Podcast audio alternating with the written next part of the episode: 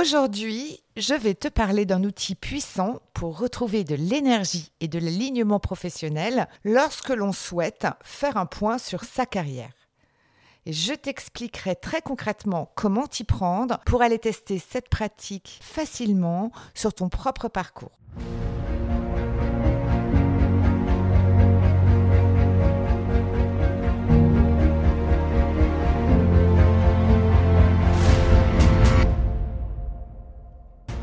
Bonjour, je suis Sophie, plus connue sous le nom d'Elastic Girl.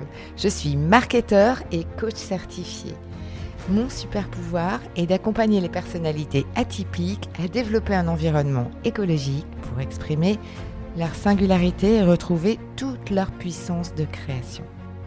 Si aujourd'hui ton parcours professionnel ressemble plus à des montagnes russes qu'à une croisière sur le Nil, rejoins-moi tous les lundis sur ce podcast Viens t'inspirer des parcours de héros pour designer ta propre quête dans un environnement qui te ressemble. Et si tu es à la recherche de pépites, de retours d'expérience de mentors et d'une bonne dose de décalage, tu es au bon endroit. Alors c'est parti, on embarque pour ta nouvelle aventure. Hello, je suis ravie de te retrouver pour ce 39e épisode de ma deuxième saison. Aujourd'hui, je te parle de storytelling. Alors, certes, tu penses connaître cette technique, l'art de mettre des émotions et de la structure dans une histoire. Pourtant, il y a certaines faces cachées de cette approche que tu ne connais probablement pas qui vont réellement t'aider à transformer le regard que tu portes sur tes expériences passées pour gagner en assurance et en clarté et finalement t'acheter cette zone de confort euh, lorsque tu vas vouloir partir dans une nouvelle quête professionnelle. Pour commencer, je te propose de te faire entrer dans le monde du storytelling, mais d'abord comme un outil de communication externe. Alors, dans le monde des marques et des entreprises, il s'agit d'un processus de communication qui permet de présenter des histoires personnelles des fondateurs ou des clients afin de créer de la proximité avec les futurs consommateurs et de finalement les amener inconsciemment à s'identifier à l'histoire de la marque ou à l'histoire euh, euh, de leurs clients. Et bien sûr, on, se rappelle tous, hein, enfin certains d'entre nous, parce que c'est quand même assez vieux, l'histoire de HP et euh, de tout le storytelling qui avait été fait euh, autour de ces deux ingénieurs qui avaient créé l'entreprise et qui avaient commencé, euh, on va dire, à, créer les produits enfermés dans un garage à leur début. On connaît aussi la fameuse Mamita, la grand-mère esselée dans sa campagne avec Bouygues Télécom. On connaît aussi bien euh, le storytelling de la marque Innocent, euh, qui est très axé sur des actions euh, assez fortes autour des valeurs de l'humour et de l'engagement. Et puis, bien sûr, on connaît bien le storytelling d'Apple et Airbnb, hein, qui ont été forcément en mode américaine les précurseurs dans ce, dans ce domaine. Et à l'ère des réseaux sociaux, nombreux sont aussi les entrepreneurs qui utilisent également pour leur personal branding les techniques de storytelling, en basculant même parfois, je dirais, dans des histoires personnelles un peu trop trop personnelles. Mais c'est OK. Le storytelling, c'est aussi un outil de structure de discours que l'on pratique parfois pour pitcher auprès d'investisseurs, auprès d'un codir ou pour même présenter son CV, afin d'intégrer un peu d'émotion et puis surtout de faciliter l'accès à l'information et de faciliter euh, le suivi des, étapes de ce qu'on est en train de présenter. J'aimerais maintenant te parler d'une autre approche autour du storytelling, qui est ce que j'appelle le storytelling interne.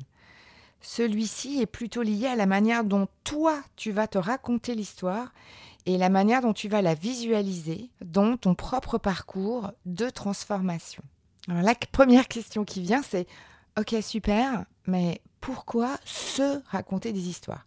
Alors je pourrais te répondre simplement que depuis que nous sommes enfants, nous avons un attachement particulier aux conteurs d'histoire.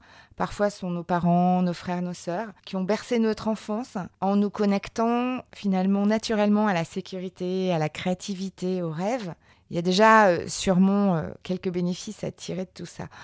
Mais en coaching, la véritable puissance du storytelling interne consiste à nous permettre de rejouer le passé, en fait, donc de réécrire l'histoire.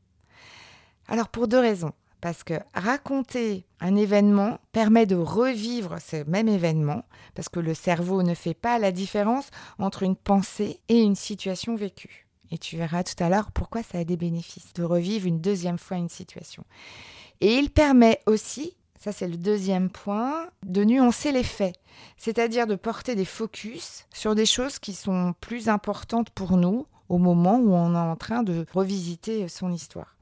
Et quand je parle donc de modifier, il s'agit absolument pas de falsifier, mais plutôt de donner quelque part un relief aux éléments qu'on a envie de mettre en lumière et des éléments qui comptent vraiment au moment où on a euh, besoin d'aller euh, revisiter euh, cette histoire. Prenons un exemple. Est-ce qu'il t'est déjà arrivé de partir en vacances avec des amis et au retour de celle-ci, t'entendre raconter les péripéties de votre voyage par un de tes amis, au point d'ailleurs que tu t'es demandé s'il parlait bien des mêmes vacances? Pourtant, c'était le même événement, mais le filtre qui était apposé par ton regard, ta manière d'avoir euh, vécu l'expérience et le souvenir que tu en avais construit avec les quelques éléments dont tu avais envie de te rappeler et ceux que ton ami euh, finalement avait décidé de mettre à l'honneur n'étaient absolument pas les mêmes. Et c'est ça le principe, c'est le principe du filtre. Et les mots qui sont posés sur un souvenir, en plus, vont aller modifier ce souvenir. Alors ça paraît un petit peu compliqué, mais on va rentrer dans les détails. C'est exactement ce que Boris Cyrulnik, neuropsychiatre spécialisé dans le domaine de la résilience, éclaire dans son expérience qu'il avait faite sur des photos. Il nous apprend que le fait de formaliser des histoires avec des mots modifie significativement la représentation passée que l'on peut en avoir. Il avait constitué deux groupes, donc un groupe de personnes qui avaient le droit de débattre juste après euh, avoir regardé les photos et puis un groupe de personnes qui n'avaient euh, pas le droit de, euh, de, discuter, de partager autour de ces photos. Ce qui s'est concrètement passé, c'est que les participants qui n'avaient pas eu l'autorisation de débattre des photos traumatisantes juste après les avoir vues avaient gardé un mois plus tard des souvenirs extrêmement négatifs de ces photos, alors que ceux qui avaient eu la possibilité d'échanger pendant l'expérience avaient une mémoire qui avait été modifiée et adoucie pour les photos effrayantes et exagérée pour les photos agréables. Le phénomène s'expliquait par le fait qu'en racontant ce qu'ils voyaient, ils avaient ajouté une deuxième source de mémoire, et donc à la mémoire des images, ils avaient greffé la mémoire des mots lorsqu'ils commentaient ces fameuses images. À condition que l'on ne bascule pas dans le négatif et la rumination, la parole, la mise en musique avec des mots, avec des phrases pour établir un récit constitue en soi un filtre sur ce que l'on souhaite conserver d'une expérience passée. Et c'est une manière de reprendre la main sur les éléments du passé, de donner du relief à ce que l'on souhaite valoriser.